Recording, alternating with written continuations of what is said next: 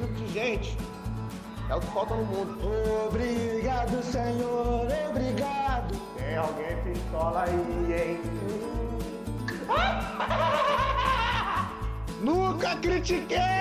Não consegue nem correr esse, esse retardado. Olá, meus amigos. Como prometido, estou aqui de volta para perturbá-los.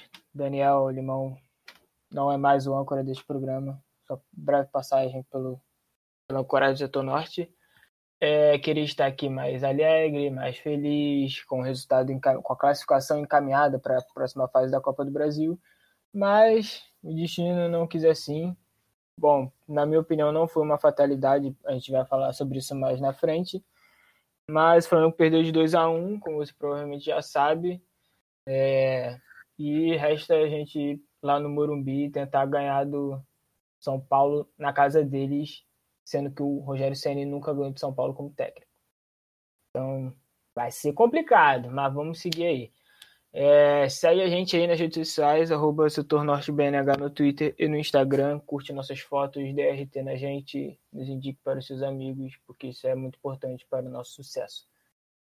Eu quero começar aqui pelo ginásio, já vai deixar lá o seu ódio aí inicial, porque tá foda, a gente não consegue mais começar com um salve porque a gente só vem para caputo da vida. Né? Vai, Genásio. Bom dia, boa tarde, boa noite a todos e todas. É, saudações rubro-negras aí. Bom, boa alvorada, bom crepúsculo.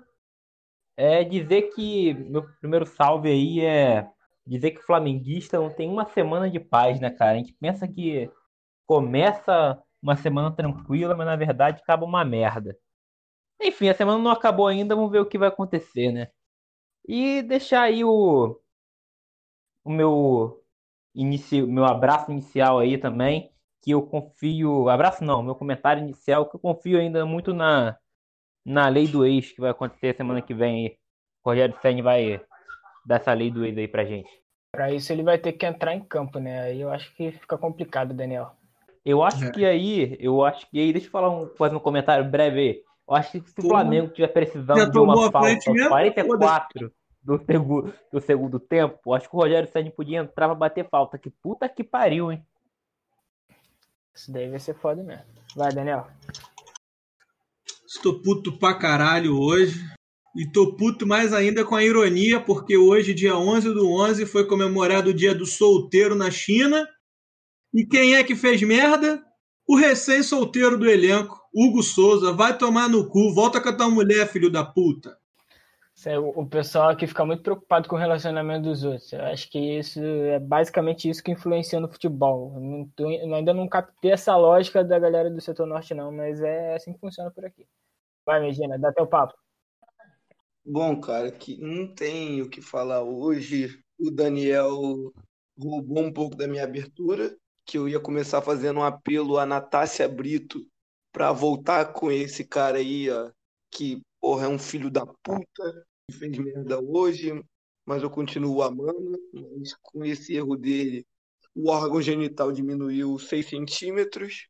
E, cara, hoje não, é o que eu falei no grupo. Eu não tô nem tão puto. Tô triste, cara. Bateu uma tristeza de que, caralho, o time começou bem, o time tava mostrando indícios de que as coisas estavam mudando, a marcação pressão, que por ironia foi o que deu o nosso revés. Eles marcando pressão acabaram fazendo um gol. E é isso aí, né, cara? Manter a confiança para semana que vem chegar lá em São Paulo e virar esse resultado. Muito bom. E tu, Matheus, está confiante, está otimista? Cara, exatamente isso que eu ia falar. Por incrível que pareça, o jogo de hoje me deu muita confiança pra gente se classificar semana que vem. Eu vou fugir um pouco da, das críticas ao Hugo, que é certo da gente falar isso do programa todo. E vou destacar a participação do Vitinho, que, porra, foi o nome da partida e quem não, quem não concordar com isso é burro. Desculpa falar, mas é o que eu acho. É, e outra coisa aqui também que eu vou destacar, que provavelmente não falaremos isso durante o programa, é a cabaçada da Rascaeta. Que é aquele velho ditado, né, rapaz? Quem não faz, toma ele perdeu um gol ridículo, que eu não tô vendo muita repercussão nisso, pelo que eu dei uma passada aí no Twitter, grupos dos meus amigos não vi muita repercussão disso, mas foi um gol ridículo que ele perdeu, porque se fosse Michel naquele lance ali, a gente estaria massacrando ele até agora, sem parar. E é isso. O resto a gente vai tacando aí durante o programa. É, aquele lance ali eu acho que era só, só ele ter rolado pro Bruno Henrique. Nossa, o Bruno Henrique tava tão sozinho. É, mas enfim. Eu disse no meu salve inicial que, na minha opinião, nossa derrota não foi uma fatalidade. Eu fui até duramente criticado no, no grupo, porque falaram que eu estava passando pano para o Hugo. Mas, na, assim, para mim, a gente só não ganhou hoje porque eu tenho a impressão de que ainda não virou a chave na cabeça do Ceni e eu acho que ele pensou muito pequeno. E com o elenco do Flamengo ele não pode pensar pequeno. Porque desde o momento que ele tira o Gabriel para botar o Thiago Maia, que para mim até agora não fez muito sentido, para mim ele de certa forma ele abdicou de fazer outros gols. Porque o Gabigol era o nosso, porra, fez dois gols, um estava impedido, tudo bem, outro valeu tava chegando toda hora na área. E para mim, ele tirar esse cara que, que era a esperança de gol é meio que o, o que o Domi fez em vários jogos, tá ligado? Tirar o Pedro e tirar o Everton Ribeiro.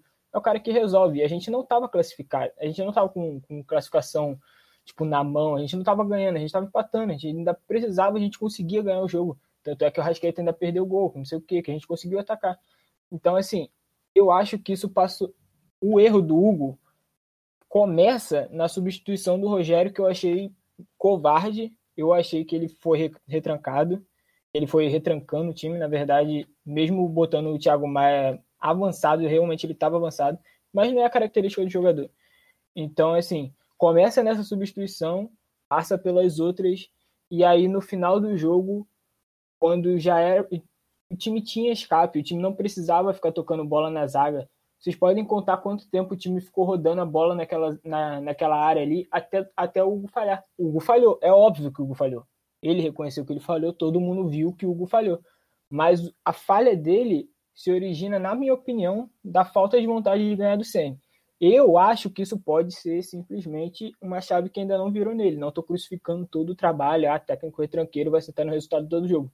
Não, mas eu acho que pode ser uma coisa que, com o tempo, espero que para o próximo jogo ele já esteja igual ele falou na coletiva, que ele gosta de botar o número máximo de atacante. Então, filho, top, faz igual o Domenech, bota cinco atacantes, mas não me prende a bola na zaga empatando o jogo. E eu discordo 100% de você. Incrível como é que você Somos dois. foi capaz de posturar incrivelmente dos últimos cinco minutos. Estamos aqui para isso, cara. O Gabigol, ele saiu porque ele tá voltando de lesão. Não, não, então, não, não mete todo, não Cara, todo jogador que tá voltando de lesão, de uma lesão grave, de cirurgia, Daniel, ele já entra com a minutagem reduzida. cara. Não mete essa, Daniel. Ele já entra com a minutagem reduzida, bicho. Tanto que ele não saiu puto, não saiu nada. A gente tá falando do Gabigol. Se ele, Ele não tivesse saiu- condição de jogo, ele ia sair de bico, porra. Ele não saiu esbravejando porque é o primeiro jogo do Rogério Ceni, mas Claro ele não, claramente não, porra. É o saiu de Gabigol, boa. caralho. Ele ia sair de bico, porra. A gente tá falando de. Cara, ele acabou de voltar de uma lesão, ele já voltou com uma minutagem reduzida. E o Flamengo, cara, quando o- o Gabigol saiu, de fato o Ceni voltou, é, botou o Thiago Maia, mas a postura do time não mudou. Tanto que nos dois primeiros lances pós entrada do Thiago Maia, o Flamengo teve duas, duas chances de, de fazer o gol com a marcação em cima. Coisa que com o Gabigol em campo, o Flamengo não estava conseguindo fazer. Por quê? Porque o Gabigol estava limitado fisicamente. Não, claro que não, cara. Ele claramente comandava o, o, o time ali naquela. Comandou, comandou durante o primeiro tempo, cara. No segundo tempo, até ele sair, você pode ver. Não, não todo tô falando do Gabigol, botava- não. Tô falando do Gabigol, não. Tô falando que o Ceni orientou o time, cara. Ah, Tinha não, então, tinha- eu tinha tô falando, momentos- durante, enquanto o Gabigol esteve em campo, de fato, do- no segundo tempo, o time, ele não marcou tão em cima porque o Gabigol tava, tava limitado fisicamente, cara. Você pode ver que, no- que assim que ele saiu, o Flamengo já começou a marcar em cima ali a saída de bola, e o Arrascaeta, e proporcionou aquele lance bizarro do Arrascaeta. Eu não acho que o Gabigol estava limitado fisicamente a ponto de marcar em cima, tanto é que o time estava bem marcando em cima com ele em campo. Eu não sei de onde você está tirando que o Gabigol estava se arrastando em campo, que não sei o quê. Eu não, Não tô precisa. falando que ele tava se arrastando, filho. Só que no começo do jogo é uma coisa. Tô falando No primeiro tempo era uma coisa. Depois de 45 minutos de partida em alta intensidade, o jogador que acabou de voltar de lesão, ele sente, bicho. Cara, e o Gabigol se empenhou o jogo todo, não mostrou um medo de lesão, de voltar a doer, nada. Foi, a substituição foi exatamente pelas circunstâncias. Porque eu não acho que ele recuou o time, porque o Flamengo vem jogando constantemente com o Thiago Maia, Gerson e Arão. E nós tínhamos em campo Bruno Henrique, Vitinho e Arrascaeta, que são ofensivos. Então, eu discordo completamente Eu sei, cara. Só que a gente, a gente, a gente perdeu o nosso faro de gol, que era o Gabriel, cara. Isso que não entra na minha cabeça. Eu não, tipo, Cara, eu entendo que o time não mudou de postura. esgotado. É o que o Limão tá falando, o cara tá voltando de lesão. Ele entrou contra o Atlético Mineiro nos últimos minutos, cara. E no jogo de hoje ele se empenhou do primeiro minuto até o momento que ele saiu. Não tinha mais condição de estourar o cara. Então o Rogério Senna devia ter colocado o Pedro Rocha no momento no lugar do Gabigol, porra.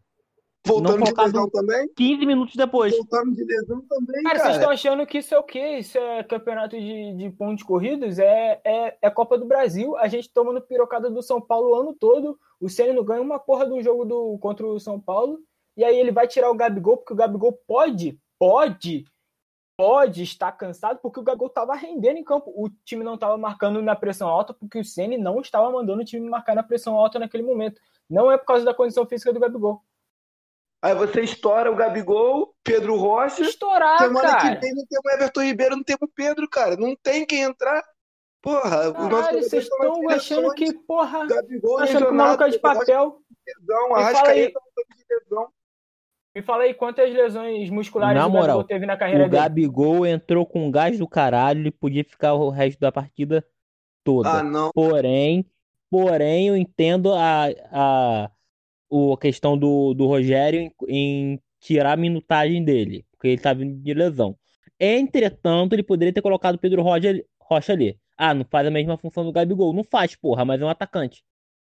Mano, 20, 20 minutos de segundo tempo, tirar o Gabigol é sacanagem. Não, sem ganhar o jogo, não dá pra mim. Não entra na minha cabeça.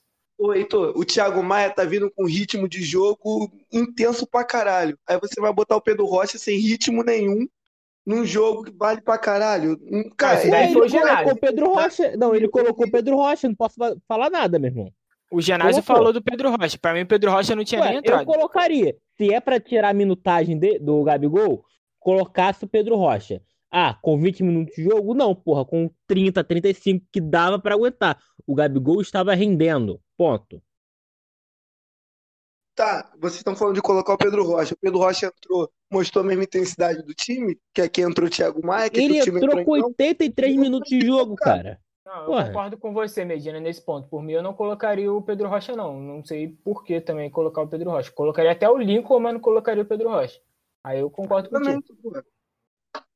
Mas o Gabigol, ele mostrou um ritmo de jogo. Ele tava bem e, por mim, ele aguentava pelo menos ali até os 35. E era, ou, por exemplo, não precisava Quer tirar o Gabigol aos 22 minutos? Tira o Gabigol. Só que começa o segundo tempo marcando dentro da cara do Volpe. Com o Gabigol, Ga- pra bola sobrar pra ele ele fazer o gol. Você sabe que não é futebol profissional, não é só vontade de jogador, não é só querer ganhar. Tem uma avaliação médica, tem uma avaliação da porra do caralho a quatro. O médico vai mano do "Você tem que jogar tanto tempo."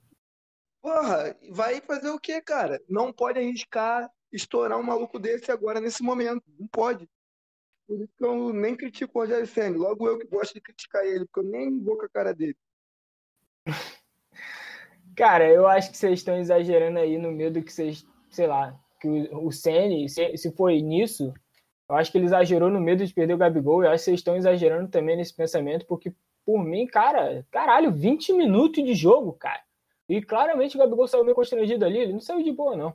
Mas vocês estão viajando mesmo, de verdade. Ele abraçou o Sene, porra. Tá Ué, de ah, sacanagem. claro, né? Claro, ia fazer o quê? Ia cagar na cara do maluco? De mandar tomar no cu, porra? Claro que Ia não. sair de Portugal, ele sempre não, faz de biquinho. Porra, peraí, né? Peraí. Porra, primeiro jogo do maluco, ele, ele- cara, ele não saiu de boa, ele abraçou o Senna, ficou ouvindo o que ele tinha pra falar e saiu de cara fechada, normal. Pra mim, ele não saiu de boa. Mas, enfim, cara, é isso. Eu, é igual eu tô falando, eu falei uma porrada de ponto negativo aqui do Senna, mas eu não acho que isso vai crucificar o trabalho dele, eu acho que pode ser só uma, uma, uma virada de chave, cara. Tipo, pra mim, ele sentou no 1x1 e falou assim, porra, eu acho que pode dar merda aqui, vou ficar safe. Aí, fatalidade. É igual eu falei no jogo que a gente empatou contra o Grêmio. Que o Renato não podia sentar no, no resultado porque ele tinha um jogador que poderia entregar o, entregar o, o jogo.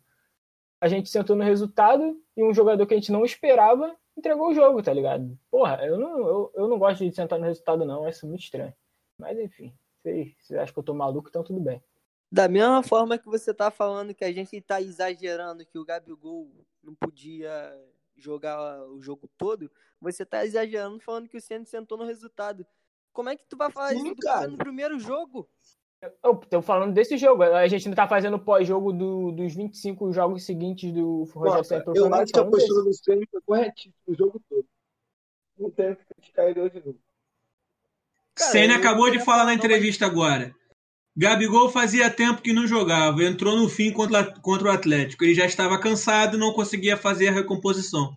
Pronto, acabou a discussão. Todo mundo chegou aí, só o Leitor que não, cara. Só o Leitor que não chegou Não, vocês acreditam que o técnico fala na coletiva, só isso. Ah, pronto. É. Vou acreditar no que você está falando no podcast, ô O arrombado. Domi, o Domi falava que o Michel fazia jogos maravilhosos. A gente viu o jogo maravilhoso do Michel? Pra começar Ah, o você comparar o que você viu hoje com o que ele falou A Michel. comparação do. Ah, isso daí também é sacanagem, porra. A palavra Ah, do Domi não se compara. Primeiro que ele falava catalão. Falava com os repórteres também, né? Só com o talão não. É verdade. É, mas não, não tô comparando não, só acho que assim, o, é claramente o, o técnico vai para a coletiva, ele fala uma coisa porque ele tem que blindar o elenco, até disfarçar os próprios erros dele. Não é possível que vocês, porra, compra 100% do que o maluco fala na, na coletiva. Ele só tá justificando ali. E é uma parada que casa pra torcida, que é casa pra jornalista e pra tudo, pô. É, faz Porque sentido o partir- que ele falou, pô. É, Igual fez é pra isso aí. vocês, pra mim não faz. Tá, assim, eu só, eu só espero o seguinte, que o, que o, que o Ceni use essa formação aí, que eu esperava que ele poderia tocar atacante em cima do, do Volpe. Porque se o São Paulo se classificar para a próxima fase da Copa do Brasil, é muito graças ao Volpe. O que, que esse filho da puta tá agarrando em jogo contra o Flamengo é uma coisa, é uma coisa, é uma coisa bárbara. Esse cara tá com uma estrela contra o Flamengo. Então, porra, próximo jogo, desce ele atacante em cima da porra do Volpe, cara. Enche ele Eu acho que o problema hora- dele não é o Flamengo, não. Eu acho, que, eu acho que o problema dele é o Maracanã. Eu quero ver ele no Morumbi. Porque no Morumbi ele costuma dar umas frangadinhas. Tá, de qualquer forma, pô, você vai ter, você vai ter que jogar esse, o atacante em cima desses caras, porque, porra, a formação foi boa, cara. Eu entendi a formação dele, que ele praticamente jogou no 4-2-4.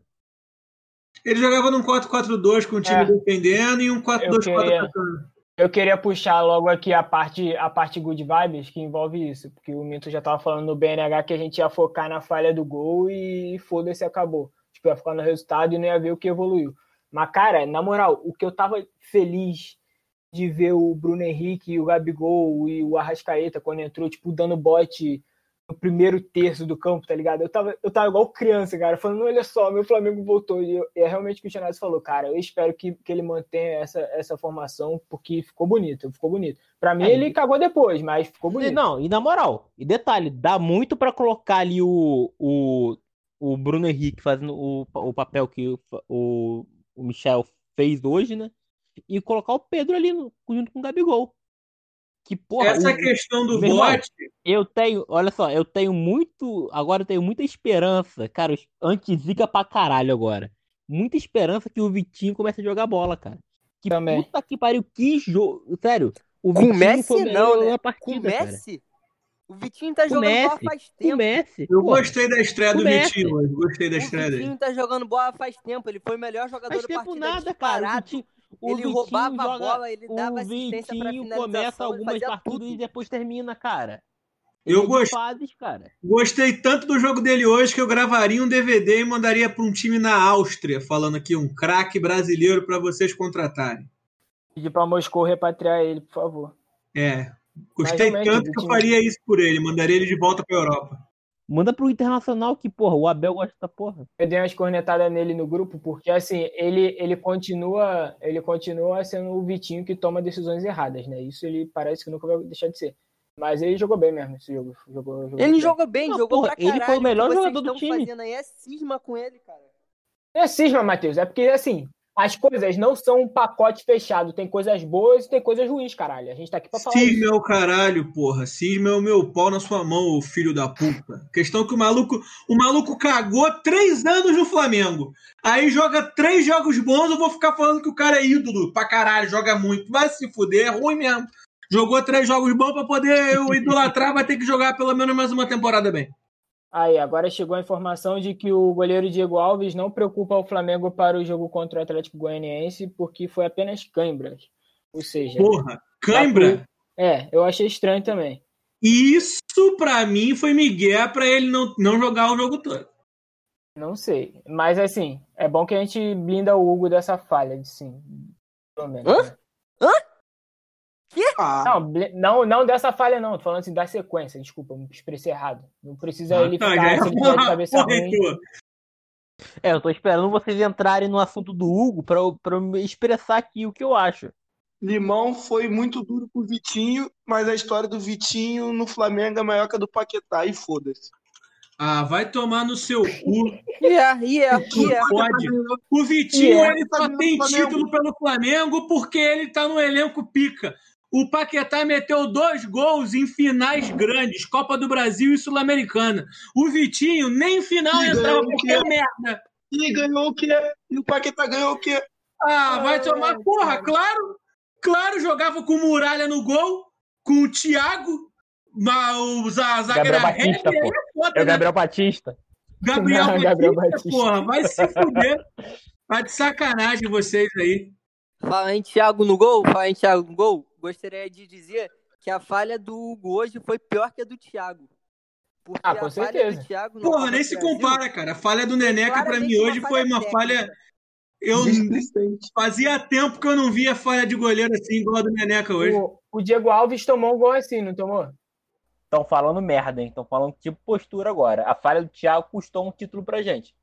É, tudo bem. Não, tecnicamente tão falando, falando merda. É, e essa Tão pode ter mudado na classificação, porra. A gente não sabe. falha- Porra. A Tá, falha do enfim. Thiago na Copa do Brasil foi claramente uma falha técnica. A falha do Hugo hoje foi uma falha de salto alto. Eu duvido que se fosse o jogo de estreia dele no profissional, se fosse uma final de Libertadores, ele tentaria fazer aquele corte. E é o que jogador do Flamengo tem que fazer, cara. Tem que encarar todo jogo como se fosse uma final de Libertadores, jogar sério. Pra mim, ali o Léo Pereira tinha que ter dado chutão pra frente. O Hugo, porra, não tinha nem que pensar. Já teria que chegar a bola dando chutão, filho. Aqui o dali foi salto alto, ele tava confiante, Eu acho- erradamente. Eu acho que aquilo. metade do, da torcida do Flamengo tá crucificando o, Neneca de uma forma errada, cara. Crucificando? Falou Crucificando, que claro, porra. Porque, Você falou que ué, cara, não é estrelismo do maluco, não. Matheus. Se a gente Foi o for quê, então? desclassificado, Calma aí, Calma aí, se a Matheus. gente for desclassificado, vai custar outro título. Deixa pra eu ver o. Genásio se explicar. Vamos lá. Não foi estrelismo. Foi o que então, o Genásio? Não, não acho que foi estrelismo. Eu acho que uma- é então? uma falha de goleiro. É uma falha de goleiro onde qualquer goleiro vai, vai cometer esse erro, cara. Tá de sacanagem, então. Genásio. Eu acho que sim, cara. Porra, Eu ele é acho que destro. ele é é uma- destro. só, A bola foi é uma coisa, olha só. Tá bom. Ele dominou, puxou pra direita e ao invés de bicar, ele foi tentar driblar de novo. Pega, de Michael, os podcasts que eu falei ante- anteriormente. Que eu falei, tá na hora de colocar o Diego Alves no gol. Uma hora o, o Hugo vai, vai falhar, ele vai ser crucificado e pode dar um, dar um baque na carreira do maluco. Aí o que aconteceu hoje? Ele errou e o nego tá crucificando ele. É isso que eu tô falando. Ele errou, não. Ele foi Mas não deveria acontecer. falhar dessa forma. Uma Não coisa deveria, é falhar, filho. É ele agarrar e to- tomar um frango, tomar uma bola no meio das pernas igual ele tomou no último jogo. Outra coisa é ele falhar porque roubaram a bola dele num drible que ele tentou dar em cima da linha. Cara, e pela entrevista dele, você vê que foi um, um pouco de estrelinho. Acho estrelinho Você vê, forte, cara, não porra, se fosse que ele falha, falha mesmo, ele ia se abater mais, filho. Ele sabia, ele Tanto sabe que ele fez merda. Ele quis bater na tecla de eu já salvei o Flamengo tantas vezes e agora eu errei. Acontece. Foi o que ele quis falar. Foi o que me deu ódio na entrevista, cara. Porque o cara vai chegar lá, tá bom que ele assumiu tal, mas podia ter sido mais humilde. Ele sabe que ele fez a merda dele, mas ele quer passar de que ele já é o cara pica pra gente e foi um erro de nada. E não foi um erro de nada, foi um bagulho que pode custar a classificação. Cara, eu tô aqui como sal... tipo, de advogado do Hugo, mas eu tô aqui revendo o lance. O Léo Pereira ele não errou a ação do passe. Ele fez certo que é tocar esquerda. fora do gol. Tocou pra fora Ele do gol, fez certo. Esquerda É, tocou na esquerda, tudo bem, também meio errado. Porra, mas se ele Mas toca assim, na pera, Caralho! peraí, caralho, deixa eu falar, porra. Porra, não, mas o Medina tá falando merda. Tocou na esquerda. Óbvio, se ele toca na direita, a bola ia na direção do gol, arrombado. Sim, É- é cara, verdade, mas é o é que eu tô verdade, é falando. verdade. Não, Porra. Desculpa, eu tô retiro, falando- retiro meu, meu grito aqui, ô Limão, com todo respeito. É, não, mas eu não tô criticando o Léo Pereira. Eu tô falando que ele tocou na esquerda do Hugo. Foda-se que é perna ruim. Ali era pra ele tirar de qualquer Ah, forma, cara. Só que pega o vídeo pra você ver a velocidade que o. Olha onde o Hugo tava. O Hugo tava pra lá da outra trave. E o e o Léo Pereira recuou pra trave que ele tava longe. Ele Toca volta. O Léo Pereira. É, tudo bem. O Léo Pereira, porra, rola a bola a 2 km por hora ali. Um jogador de São Paulo já em cima do cara. Quando a bola chega nele, aí realmente ele tem um ângulo pra chutar pra fora. Só que, caralho, a, a, a, a- indicação, a indicação não, como é que fala? A orientação é sair jogando, o cara abriu pra, pra sair jogando. Todo mundo marcado, ele se fudeu. Eu acho que foi isso. Não, cara, foi- você vê de. Olha o lance, cara. Ele, ele dominou com a esquerda, puxou pra direita e ao invés de tocar, ele tentou driblar com a direita de novo. Ele ia tocar em quem quando ele puxou pra direita? Que é a Sim, perna boa dele. Ele quebra, porra. Caralho, como é que ele ia quebrar que o maluco tava dentro dele já, mano? Cara, o maluco Nem que jogasse pra escanteio, Que Heitor. isso? Heitor, nem que jogasse pra escanteio. Desce de calcanhar e jogasse pra escanteio. Eu acho pode, que ele cara. errou sim, maluco porque tá jogando tipo, ele, quando, ele, quando, ele, quando ele domina, ele, ele deu uma adiantada feiosa na bola e foi por isso que ele tentou driblar. Mas assim, é o que eu falei. Pra mim, essa bola não era nem pra estar aí, e isso que é a origem do erro. Mas, enfim. Ah, não, não, não. Eu acho que tá tentando passar muito pano. Claro, cara. Porra, vocês querem acabar com, com o maluco, vocês querem jogar toda a responsabilidade do gol no cara Eu que tô- falhou individualmente. Mas foi a responsabilidade do gol foi toda Do dele. gol Quando é foi pra- toda dele. Quando é pra defender, a gente defende, a gente elogia pra caralho, mas hoje o erro foi dele. A vitória na conta, a derrota é na conta dele, cara. Pois Não é, cara, eu, eu concordo que o erro, o erro é dele, eu não concordo que seja 100%, porque é, é o que eu tô falando, cara. Tem um conjunto de erros, a bola primeiro não era pra estar ali. O o Léo Pereira, ele, ele pra, pro lugar onde ele tá, ele deu um passe displicente. Ele não foi o mais errado, porque o Hugo foi o que tentou driblar. Mas ele deu um passe displicente, cara. Vocês, tipo, vocês não querem enxergar o conjunto da obra, vocês querem ver uma parada Cara, só. mas Concordo, a minha crítica concordo. é que o Hugo teve N oportunidades pra tirar aquela bola dali. A- Não, aí não. Ah, caralho, porra. sim, vídeo, vídeo nos 3, segundos de Tinha vídeo. escanteio, tinha lateral, bica pra frente, pelo menos bica pra frente, joga no pé do jogador de São Paulo que tá fora Cara, da área. a bola saiu do pé do- A bola saiu do, pé do Léo Pereira, zero segundo. Um segundo, dois segundos, três segundos, o Brenner dentro dele. O que, que ele vai fazer em três segundos? Você, vai fazer, você é o goleiro agora de pelado, o Medina é nosso goleiro oficial agora. Tu ia sair melhor dessa situação aí com o passe do Léo Pereira arrastando no gramado seco do Maracanã? Eu ia chutar, eu podia errar de acertar o Breno e entrar no gol, mas eu ia tentar tirar dali. Era o que E ele não ia ser uma falha sua? Ia ser uma falha sua? podia ser, cara, mas não ia ser displicente. Eu ia tentar tirar. Ele Ah, nem ele tentou, tentou ele tirar, cara. Ele foi tentar driblar e tudo. Você Pô, só tentariam de formas diferentes, é isso. Cara, fatalidade, mas porque não era pra bola estar ali. Eu continuo batendo nessa tecla de que não é pra bola estar ali. É, enrolaram o tempo suficiente pra tirar a bola dali e ficaram nesse lenga-lenga de bola pro goleiro. Não Pô, gosto. você tá com uma defesa que você falaria que os pais do Batman não deveriam estar no beco que tomaram um tiro. Mas não deveria mesmo não, porra. O Gotham tava em, Gotham tava em crise. Ah, vou sair aqui com o meu filho e com a minha mulher e vou passar pelo beco, sendo que eu sou um político importante da cidade. Ué, o país tá em, o mundo tá em pandemia e você sai. Você não tá errado também? Não Tô pode ir na errado. feira tomar um pastel caldo de cana. Ah, vão dar o cu, porra. Porra, uma hora dessa, caralho. Vocês estão falando merda aí. O Flamengo, pra poder passar, tem que quebrar três tabus e vocês aí discutindo o Gotham. Vai se fuder. Então fala aí, Daniel, o cenário pro próximo jogo nessa questão de tabus, né? O próximo jogo contra o São Paulo, no caso. Isso daí eu tô muito puto porque o próximo jogo, filho, são três tabus. O Flamengo não ganha do São Paulo há sete jogos. O último jogo que o Flamengo ganhou do São Paulo foi com um guerreiro em campo e ele fazendo gol de falta. Meu Saudade. Deus do céu. Contra o São Paulo no Morumbi, são nove anos sem ganhar. Há nove anos o Medina tinha o quê? Tinha 12? 12 anos, Medina? Eu tinha um fígado completamente saudável. É isso aí, filho. 12 anos, o moleque não conhecia nem a cerveja, pra você ter a ideia de quanto tempo faz que o Flamengo não ganha no Morumbi. E o Flamengo não ganha do Diniz há cinco jogos. Incríveis cinco jogos. A última vez que o Flamengo ganhou do Diniz foi na Taça Guanabara de 2019. De lá pra cá, zero vitórias. Um empate. Deixa eu confirmar aqui. De lá pra cá, ó, foram três empates e duas vitórias do São Paulo. Ou seja, três empates e três derrotas do Flamengo, né? Sim, tabu fudido, fudido, fudido, fudido. Três, na verdade, né? Pra passar, meu amigo. Sem falar do Ceni que nunca ganhou do, do São Paulo na carreira como técnico. Quatro. Cinco jogos, duas, dois empates e três derrotas do Ceni. Caralho. Tem que quebrar quatro tabus e os dois zagueiros na porrada. Meu Deus do céu. É, isso aí a gente concorda, né? Porra, quatro tabus. E o goleiro que não se cuide, não. Falar, cara, eu tô muito confiante pra esse pra essa próxima partida que eu tenho certeza que os erros que aconteceram nesse jogo não, vai, não vão acontecer nos próximos. Vai E depender muito Quem do sabe jogo ter o. Everton Ribeiro e o Pedro no time, né? Vamos Pois ver, é, o Medina confiante, citou cara. algo, citou algo importante, que assim, daqui até lá a gente ainda tem um jogo contra o Atlético para errar de novo e acertar as coisas. Como diz o tio Alexandre, a gente vai errando e errar é bom porque a gente acerta o erro. O que me deixa Mas- confiante é saber que nos próximos jogos da gente, né, que lá na, que na volta a gente vai ter Felipe Luiz e, É, isso sim. e muito provavelmente É, o. Rodrigo Caio de volta também. Um Arrascaeta mais inteiro. Gabigol Valeu. 100%.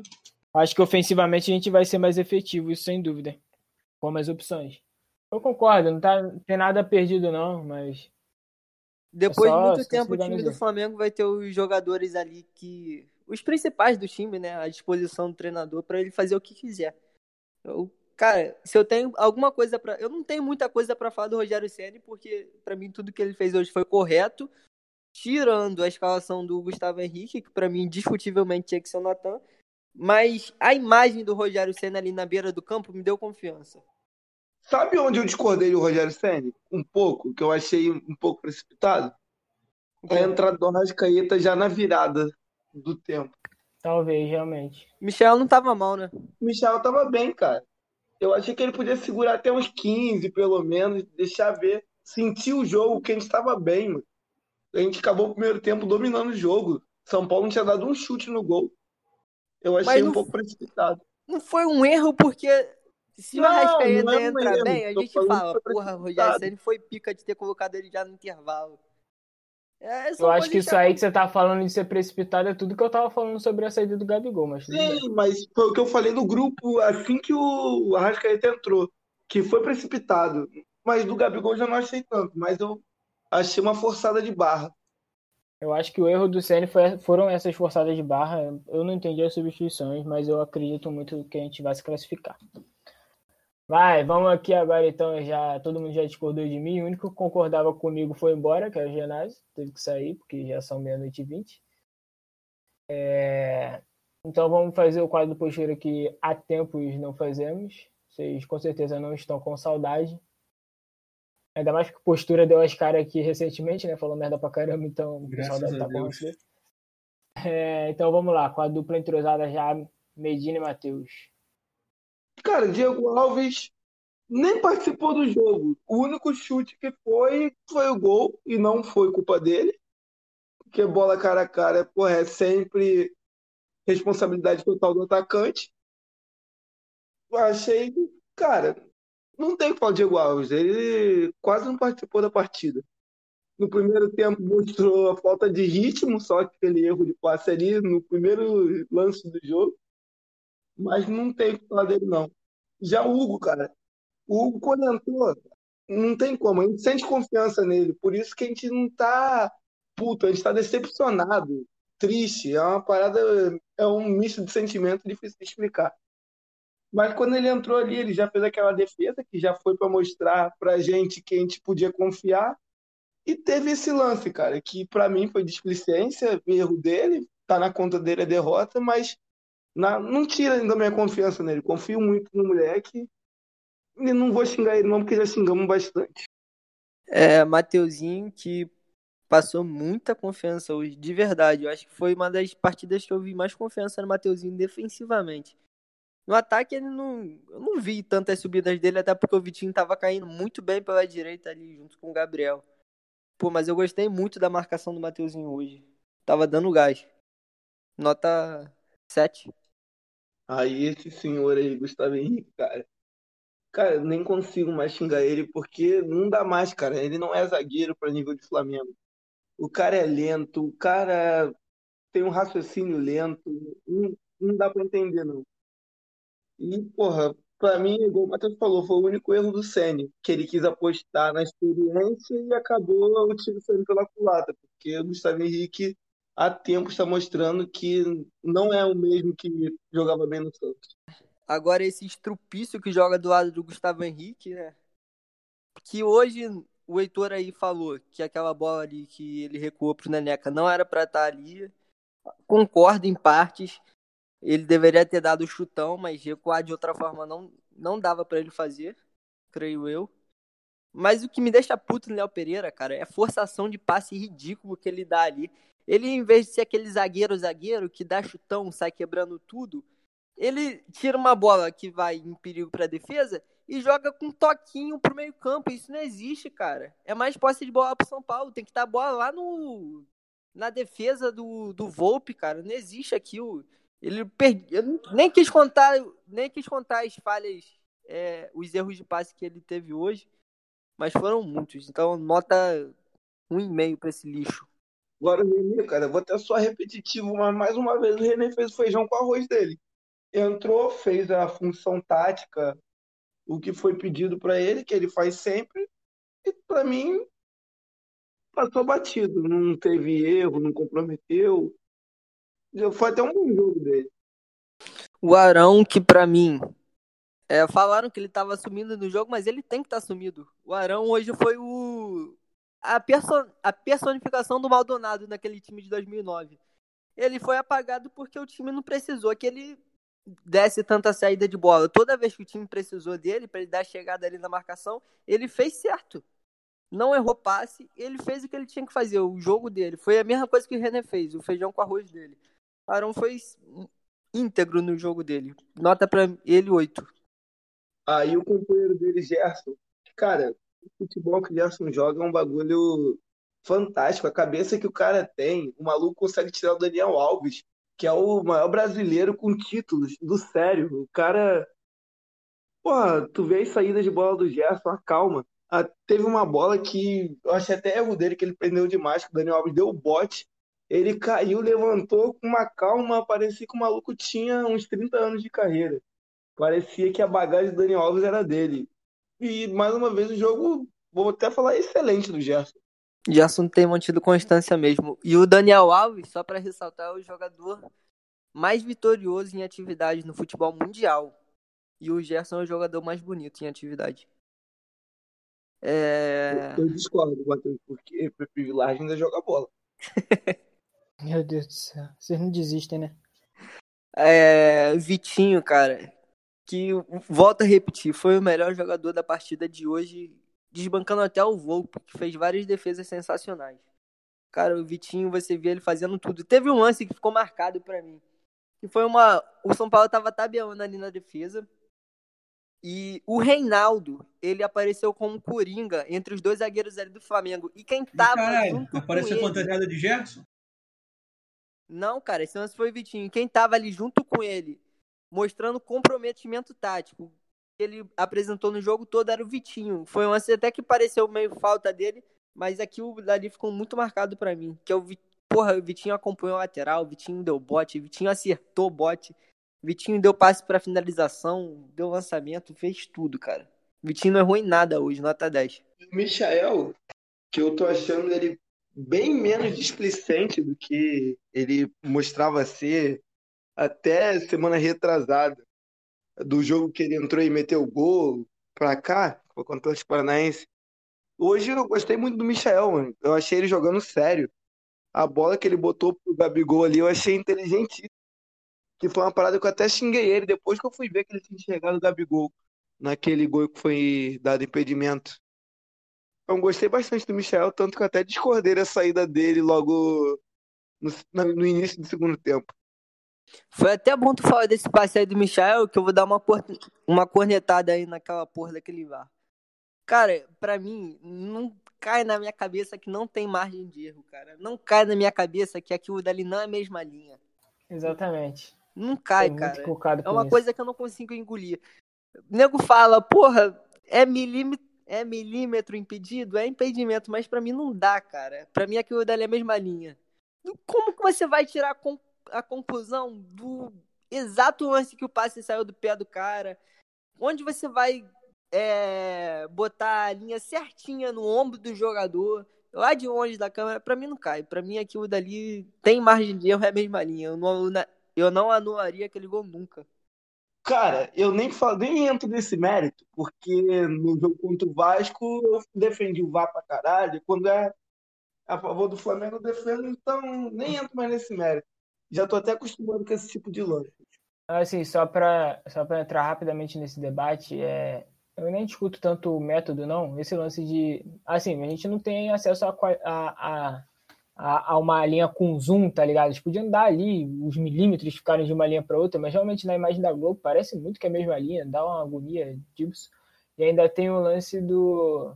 Cara, o que o Gabigol tirou de vantagem naquilo ali, né? Tipo, por mim, já que a gente tem uma ferramenta tão precisa, que a gente faça realmente uma uma regra que puna quem tire vantagem de uma posição ilegal.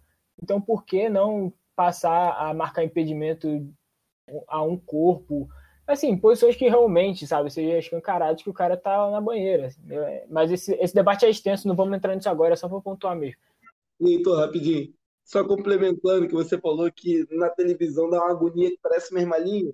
O que me agonia mais é- são os narradores, os comentaristas. Caralho, jogar lá em cima, vão gloriar, querer mostrar linha azul, linha vermelha, só que na televisão é a porra da mesma coisa. Não tem É. como você enxergar a diferença. E isso que me dá raiva.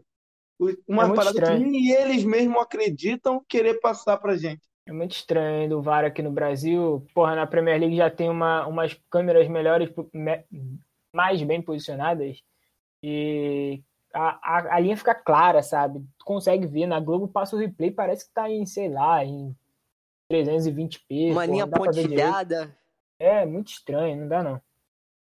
Outra também, né? Já passou da hora de mostrar na transmissão o cara marcando a linha também, que isso daí já era pra ter rolado há muito tempo e a CBF nada. Mas segue, segue quatro por tiro que o foco não é arbitragem, não. Cara, o que me deixa chateado no Gabigol, e eu não vou deixar de cornetar isso nele, é que eu sei que ele tem potencial pra caralho pra fazer o que ele faz melhor, cara. Que são essas finalizações. Pra mim, ele peca muito em algumas decisões que ele toma. O que você falou do Vitinho aí, que ele toma decisão errada, pra mim é a mesma coisa do Gabriel, cara. Tem passe que ele. Eu Sim. sinto que ele pode melhorar na, na conclusão do passe, na finalização. E ele não faz, cara. E é aquele velho ditado que eu já falei antes no podcast, eu vou falar de novo. Quem não faz, toma. E a gente perde gol. Hoje perdeu o gol com o Gabigol, perdeu o gol com o Bruno Henrique, perdeu o gol com a Rascaeta. E a gente não pode, cara. São essas coisas que decidem campeonatos. Tem time que não perde o gol.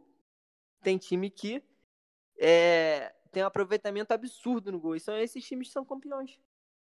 Hoje passou muito também pela, pela, pelo erro de tomada de decisão, foi muito realmente no, no jogo inteiro. Mas o Gabigol é foda, né? Aquela finalização ali dele no nas duas finalizações no, nos lances do gol, o que foi impedido e o que foi. E outra, foi mais foi uma perfeito. coisa que me deixou feliz assim, em relação ao, a- ao, ao Sene, né? Porque isso lembra muito das reações que a gente tinha rapidamente nos jogos de, tipo, de tomar um gol, beleza, bota a bola no meio de campo que a gente vai empatar agora, tá ligado? E foi a sensação que passou pra mim assim que a gente tomou o gol. Não foi aquela parada de apatia que eu sentia quando a Aham. gente tomava o gol com o Domi. Sim, Pode parecer até precipitado eu falar isso, mas não foi, cara. Era uma parada Isso é muito- muito isso é positivo mesmo. Eu também me senti assim. Foi a imagem de tranquilidade que, eu, que ele passou na beirada do campo. A confiança que ele tava. Outra coisa, né? Desde a chegada dele, ele mostrou que ele sabe onde ele tá chegando. Obviamente, ele sabe onde ele tá chegando. Ele viveu aqui, jogou contra o Flamengo a vida toda. E a interação dele no, no, com o time, tá ligado? O envolvimento dele com o jogo é, porra, é outro, é outro feeling pro time. Então, assim, já adiantando aí a avaliação do Senna, não sei nem se vocês vão fazer, mas assim, já falando do Senna, foda-se. E continuando falando do Gabigol, que o outro negócio que eu gosto muito dele é, ele é que ele é um jogador catimbeiro. Teve um lance ali na lateral que não foi falta. O, Ju, o Daronco deu a falta do Reinaldo em cima dele, ele se jogou, Não fez cena, falta, não. Reinaldo Não ficou falta. puto. Ele não deu a falta. Não, deu sim, deu uma falta, Não não deu, não. amarelo. Só que o Reinaldo ficou puto com o Daronco, que ele sabia que não tinha sido falta, e o Gabigol tava Mas não foi falta, cara. Ele não deu a falta nesse lance. Não deu, não? Eu sei que ele arrumou Não. um amarelo pro Reinaldo. É, isso é, verdade. Isso aí foi. Mas ele não deu a falta, não. Foi lateral, se eu não me engano. O Gabigol agrega muito intensidade ao time. Então, pelo gol, vou dar um 9 pra ele. E o Bruno Henrique, que no primeiro tempo, como disse o Leal, foi um maluco que não estava na mesma sintonia do time, que entrou numa pegada muito mais firme. Mas no segundo tempo ele deu uma acordada, tanto que participou ativamente do gol. E eu acredito que agora nessa função que ele fez ano passado, ele vai render muito mais, que foi uma parada que a gente discutiu no último podcast que eu participei, que eu acho que foi contra o Atlético Paranaense que era a parada dele marcar zagueiro e ele jogar lá enfiado com o Gabigol. E outra parada que eu vi de positiva no trabalho do Rogério Ceni que ele vai voltar a fazer isso, vai deixar o Bruno Henrique lá em cima. E foi o que gerou nosso gol, Bruno Henrique e Gabigol novamente. O Bruno Henrique ele pode até não ter tido muito rendimento hoje, mas pode ser aquele negócio que ele não tá acostumado mais a jogar nessa posição. Porra, porque deu pra ver, deu para perceber claramente que ele já é um pouco daquele Bruno Henrique do ano passado jogando nessa posição. Sim. Aí eu, eu vou me eu vou calar minha própria boca no num episódio aí que eu falei que é o o jogador que tem que se encaixar no no aonde que o treinador acha que ele rende mais e não o contrário. Porra, aí ele é o rei da América, ele pode tudo, né, cara?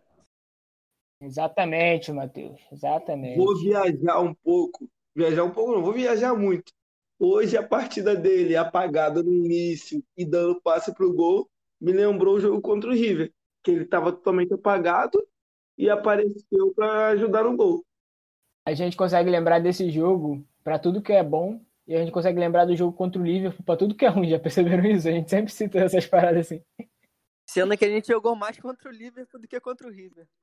A Rascaeta que não tem como julgar esse cara, porque ele é um maluco muito foda, mas não tem como também deixar passar batida aquele, aquela cabaçada que ele deu naquela bola que o, o Volpe entregou pra gente. Da mesma forma que o Neneca entregou pro Brenner se consagrar, o Volpe entregou pro Arrascaeta se consagrar ali. A gente ia ser outro jogo dali pra frente, porque o São Paulo ia se expor mais, a gente ia meter bala neles, filho. Mas é um maluco que acrescenta muito. A gente vê é, nos toques, nos passes deles, que ele é um, que ele é um maluco diferenciado. O Arrascaeta nota 4,5 pelo cabaçado hoje, mas eu queria muito dar um 7 pra ele. E pulando o Hugo, né, pela sequência dos que entraram, que já avaliei, e indo pro Thiago Maia, que foi, Heitor falou aí, que não era para ter entrado no lugar do Gabigol, mas entrou com a intensidade que o Thiago Maia mostrava lá no início, que o Thiago Maia de agora já não mostra mais, mas hoje entrou com bastante vontade, não sei se foi querendo mostrar serviço para o novo técnico, que já chegou colocando no banco, mas entrou com bastante vontade, dando vários botes certos e tal, passe acertando, coisa que ele vinha errando, passes bobos. E gostei da entrada dele hoje. Espero que continue evoluindo para voltar a ser aquele Thiago Maia lá que a gente pedia no Flamengo desesperadamente e que chegou mostrando que ia ser o titular do lado do Gerson. Isso é importante falar mesmo. Isso ficou claro no jogo de hoje que o Ceni consegue extrair a vontade dos jogadores, tá ligado? Que é o que eu falava de um técnico que extrai 100% do nosso elenco, não sei o que, não sei o que lá. É, é o que o Vinícius falou no grupo também, que dos que jogaram hoje, só o Gustavo Henrique não jogou com confiança, tá ligado? O Gustavo Henrique eu acho que precisa do psicólogo, eu acho que o, Braz fala que o time do Flamengo não precisa, contrata um, só um frila pro Gustavo Henrique, porque eu acho que esse cara ele precisa reencontrar a cabeça dele. E o Heitor falou aí de que todo mundo jogou com confiança, só o Gustavo Henrique que não. A gente precisa de um psicólogo para fazer o trabalho contrário com o Léo Pereira. Porque ele tem a confiança que ele não tem bola para mostrar essa confiança toda. O Rafael vai sulista. Exatamente. Para piorar ainda a situação. Pedro Rocha, que entrou, é, não fez muita graça. Eu acho que é um maluco bom, já, já defendi ele aqui algumas vezes, falando que ele foi fundamental para a Libertadores e até me gastam isso. A Libertadores no Grêmio, no caso. Ele não jogou, no caso. É, jogou no começo, é, te refutando. É, Pedro Rocha não tem muito o que falar hoje, não. Foi pombo. Sem nota, sem nota.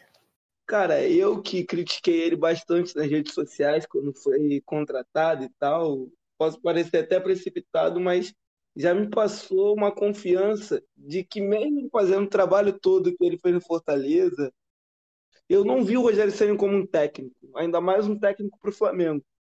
Hoje ele já me mostrou que ele é um maluco que vai ter uma gestão de elenco maneira, que entende esquema de jogo e que uma coisa bastante importante também é que é o que a gente vinha pedindo, continuidade ao trabalho do Jesus. E foi a tática dele hoje. Ele quis dar continuidade ao trabalho do Jesus. É um maluco humilde, cara. Eu tava, eu tava vendo a entrevista dele antes do começo da partida. É um maluco humilde. O repórter fez essa pergunta: Rogério, é a continuidade do trabalho de Jesus? Ele falou: é, é exatamente isso. E é um maluco. Ele. A gente vê, é um jogador, é um cara, na verdade, que os jogadores conhecem e confiam. Diferente do Domi, que eu já defendi aqui várias vezes, que é um, um cara que ninguém conhecia e na maioria das vezes não confiava. E o Rogério Senna é um maluco que viveu futebol, né? Respirou futebol a vida dele toda. É um cara que jogou tudo que tinha para jogar, Libertadores, Mundial. Então, é um maluco que não vai sentir peso em nenhuma competição. Pode sentir um pouco de ter saído do Fortaleza, e ele treinou São Paulo um pouco, treinou Cruzeiro um pouco. Fortaleza, vamos dizer que foi o primeiro trabalho dele que foi construtivo para a carreira, que foi uma parada que ele se firmou no cenário como técnico. E vir para o Flamengo, pode ser onde ele vai sentir. Mas hoje deu para ver, cara, a presença dele no campo, que eu achei que ele não fosse ser muito ativo, que eu achei que ia pesar ele ter treinado São Paulo e agora tá num rival do São Paulo que o Fortaleza não era o pessoal via como início de trabalho. Mas gostei bastante, mano. E é uma parada que agora eu coloco confiança e não coloco nada na culpa dele. É, então é isso. Passamos aí o quadro do postura. Vamos encerrar aqui o assunto do jogo de hoje, porque, assim, na, na minha opinião, a gente sai. é claro que a gente sai com sequelas desse jogo porque o resultado foi negativo, né? Então isso pode sim prejudicar a nossa a nossa classificação. Não vou ser aqui igual o Diniz e falar que, ou então Abel Braga falar que perder para o São Paulo é normal, porque assim, isso pode custar a classificação. Mas o, a gente consegue ver muita coisa assim que deixa a gente feliz e animado e, e o jogo do Atlético Goianiense no meio do caminho, com mais um tempinho ali para encaixar as peças, com o Pedro, o Everton Ribeiro, possivelmente voltando para o próximo jogo da, da Copa do Brasil é algo que nos enche de esperanças e que se a gente arrumar o time daqui até lá, eu acho que a gente consegue fazer um, dois gols de diferença no São Paulo. Espero que sim, né? Todo mundo espera, obviamente, porque somos flamenguistas, não desistimos nunca.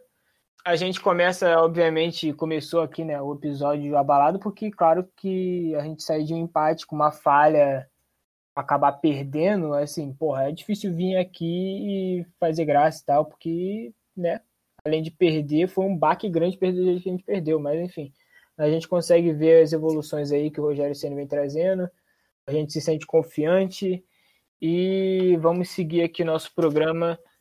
Vamos deixar as informações sobre o Sub-20 para o final de semana no nosso boletim semanal agora sobre o Sub-20, base e esportes.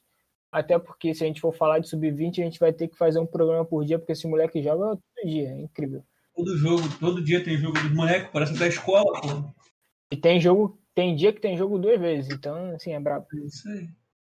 O maluco acaba a aula de matemática, vai jogar um futezinho e a CBF fala, fala assim: ah, vocês estão livres? Vamos marcar esse jogo aí válido pelo Campeonato Brasileiro. Caguei. Até o Pelé antigamente, que jogava todo dia contra o compilado do Exército e contava a estatística.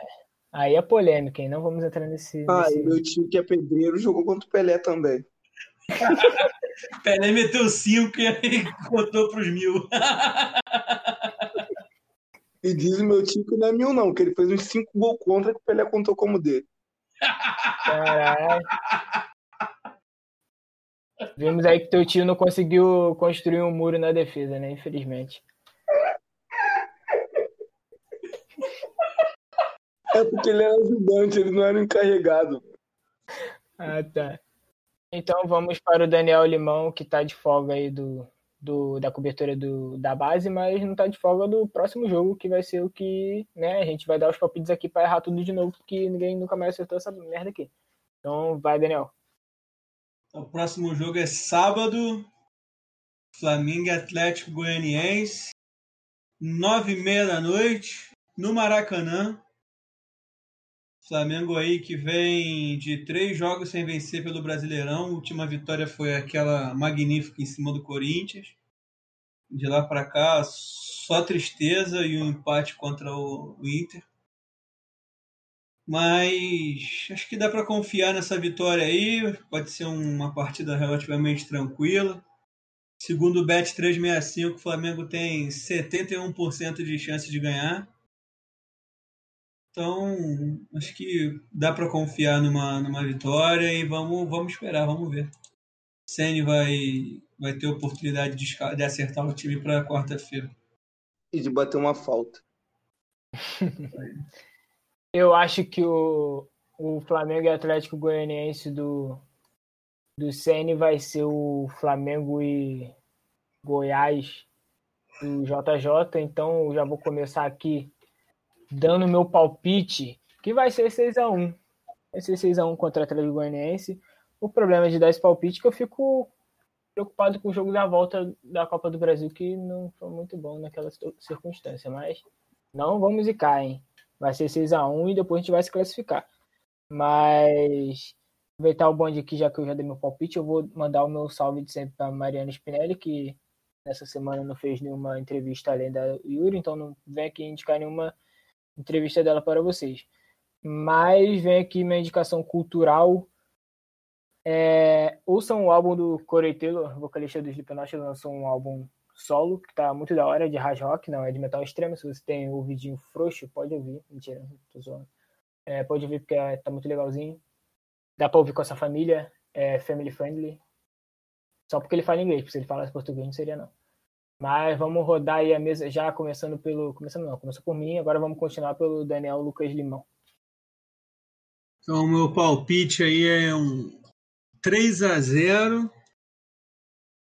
Flamengo para poder vingar o jogo do primeiro turno. Não tem salve hoje, mas tem dica cultural. Gostaria de indicar a vocês aí uma dupla maravilhosa que é Riquelme Batera e Daimelo. cara, isso é maravilhoso. Ouçam isso, por favor. Ouve o álbum todo, cara. É muito bom. É muito bom. Vou deixar o link na descrição para você que ouve a gente pelo Spotify. Eu vou deixar o link do álbum do Ricame Batera com a Daimelo para vocês ouvirem. É maravilhoso. É a melhor coisa já feita na indústria fonográfica brasileira. Mano. Já que o Daniel não mandou, vou mandar o um salve pro Paquetá só para não passar batido, né? É, salve, Paquetá. Salve, Tati. Amor, anota aí o palpite, tá? Que eu sei que a gente. Se a gente não te pedir, você não anota, então. Anota aí. É, a gente pede pra você e tu não anota também, então, paciência. Próximo passo é fazer o ranking, o ranking de acertos do palpite. Mas isso daí acho que é exploração já com a menina. Mas vai, Medina, puxei. Então, cara, hoje eu tenho dois salves. O primeiro é para Gabriel Henrique, meu grande amigo, que foi a única pessoa, uma falou a única coisa que me fez rir durante esse jogo que foi que o Diego Alves saiu do jogo porque não renovaram o contrato dele, então ele agarra só metade do jogo. Meu expediente. E... É, meu expediente que ele falou. E o outro salve é para todos os integrantes do podcast, porque contra o Atlético Goianiense foi nosso primeiro programa que foi ao ar. E eu fico felizão da gente ter durado tanto, de virar o turno. Então, um abraço para todos nós. Olha aí, ocasião porra, importantíssima. Vamos trazer um bolinho aqui na gravação do próximo pós-jogo. Se as pessoas comparecerem, né? Vou deixar essa cornetada aqui, ó. O pessoal tá fugindo, hein? Cobrem eles nas redes sociais que o nego não tá querendo vir gravar, não. Deu, ah, perdeu? Não, não vou gravar que eu estou sentimental. Né? Tem essa aí. Mas enfim, no próximo, próximo jogo a gente vai golear para ser clima de festa. Anti-zica. E o meu placar, meu palpite é 3 a 0 Flamengo. Com gol de Everton Ribeiro. Everton Ribeiro não vai jogar, desculpa. Gabigol de Talvez, falta. talvez. Vai ser Gabigol de falta, Bruno Henrique de falta e Diego Alves de falta. Que vão treinar com, com o Rogério Ceni uma semana, praticamente, e vão meter gol de falta. E minha indicação cultural, seguindo um pouco aí da linha que o Daniel Limão indicou, é Zé Vaqueiro, mano. Que homem genial. Que apareceu pro mundo com o hit Letícia, Letícia, Letícia. mas ouçam as outras músicas de Zé Vaqueiro. Zé Vaqueiro é um gênio. Eu tô aqui me intrometendo no salve dos outros, eu vou me intrometer aqui no salve do, do Medina também, já que a gente tá no clima do Arrocha aí. Eu mandar aí a indicação do, que o Chagas trouxe para conhecimento público aqui do BNH, que é a música Rita, né? Do Thierry ou Thierry, que meu Deus do céu, ô Rita. Falando do Chagas, ele não só trouxe pro nosso conhecimento, como ele falou que a música é genial, mano. E o Chagas Foi exatamente. essa música que eu ri sozinho dentro de casa. O. Chagas sentou na cadeira gamer dele, pegou uma taça de vinho, botou a música Rita pra tocar e falou assim: genial. Esse saxofone aqui destou um pouco, mas porra, genial. Foi exatamente Chagas é fez. Se incrível. Chagas é incrível. A nosso grupo cultural, porque nós temos vários subgrupos, vocês veriam a avaliação completa do Chagas sobre a música. Foi uma parada extraordinária. Você pode pagar cinco reais e você tem acesso às nossas avaliações de música. A gente tem um, um, um detonado do clipe de Pop 911 da Lady Gaga também, que isso foi um tempo atrás, mas a gente consegue recuperar facilmente. Se a gente tivesse a opção, se a gente tivesse no canal no YouTube, você poderia se tornar membro do nosso canal, mas não temos, então você se fodeu. Não temos. Em breve teremos um apoia-se Só me para ninguém apoiar no, Instagram, no Twitter que eu mando print. É isso aí. Entre em contato aí com a nossa produção que a gente manda os prints. Caralho, a gente tá demorando mais pra dar o salve do que pra falar do Flamengo, hein? Vocês estão de. de... A gente tá noiadão hoje. vai, Matheus, vai, Matheus. Fecha isso daí, logo. Meu salve hoje vai para Adriano Gabiru, Jô Soares e os Spartacus do elenco de Leisenthal. Caralho, esse maluco era muito pica. E pro próximo jogo, também concordo com o Heitor que vai ser, a, vai ser o Goiás da, do JJ, vai ser o Atlético Goianiense do Sene. A gente vai meter 4 a 0 de levinho e recorde de finalizações do brasileiro, 42 bolas na trave e vai ter um golzinho de falta, igual a Mediana falou, só que o gol de falta vai ser de PP Villard. Posso falar uma curiosidade, Matheus? Pode. Atlético Goianiense e Goiás são de Goiás. Caralho. Acho que nossa audiência não tinha pescado essa ainda, não. Sensacional. Assim como o Cuiabá também é da, do Centro-Oeste. É, o Genásio veio com a informação aqui antes dele cair, tava em off também, que ele, ele disse que. Ele perguntou se a gente sabia o que que significava Cuiabá, né? Aí ele falou que em Tupi-Guarani, Iabá é do mundo, e cu é cu mesmo. Então, é isso aí. Cu do mundo? Exatamente, você captou a mensagem. É. Vamos encerrar isso daqui logo, que o bagulho já tá ficando. Vou mandar, já, já que entrou nesse assunto, vou mandar um abraço pro Cuca. um abraço aí pro Cuca cabeludo. Então, vamos, já, já enrolamos aqui demais. Venho aqui pedir mais uma vez para que você siga no arroba setornortebnh no Twitter e no Instagram. Comenta lá abacate se você ouviu até aqui. E o tchau dos meus amigos aí para vocês. Tchau, PP. Tchau, Vai rapaziada. pro Tchau, Botafogo. Tchau, PP. Ó, rapaz.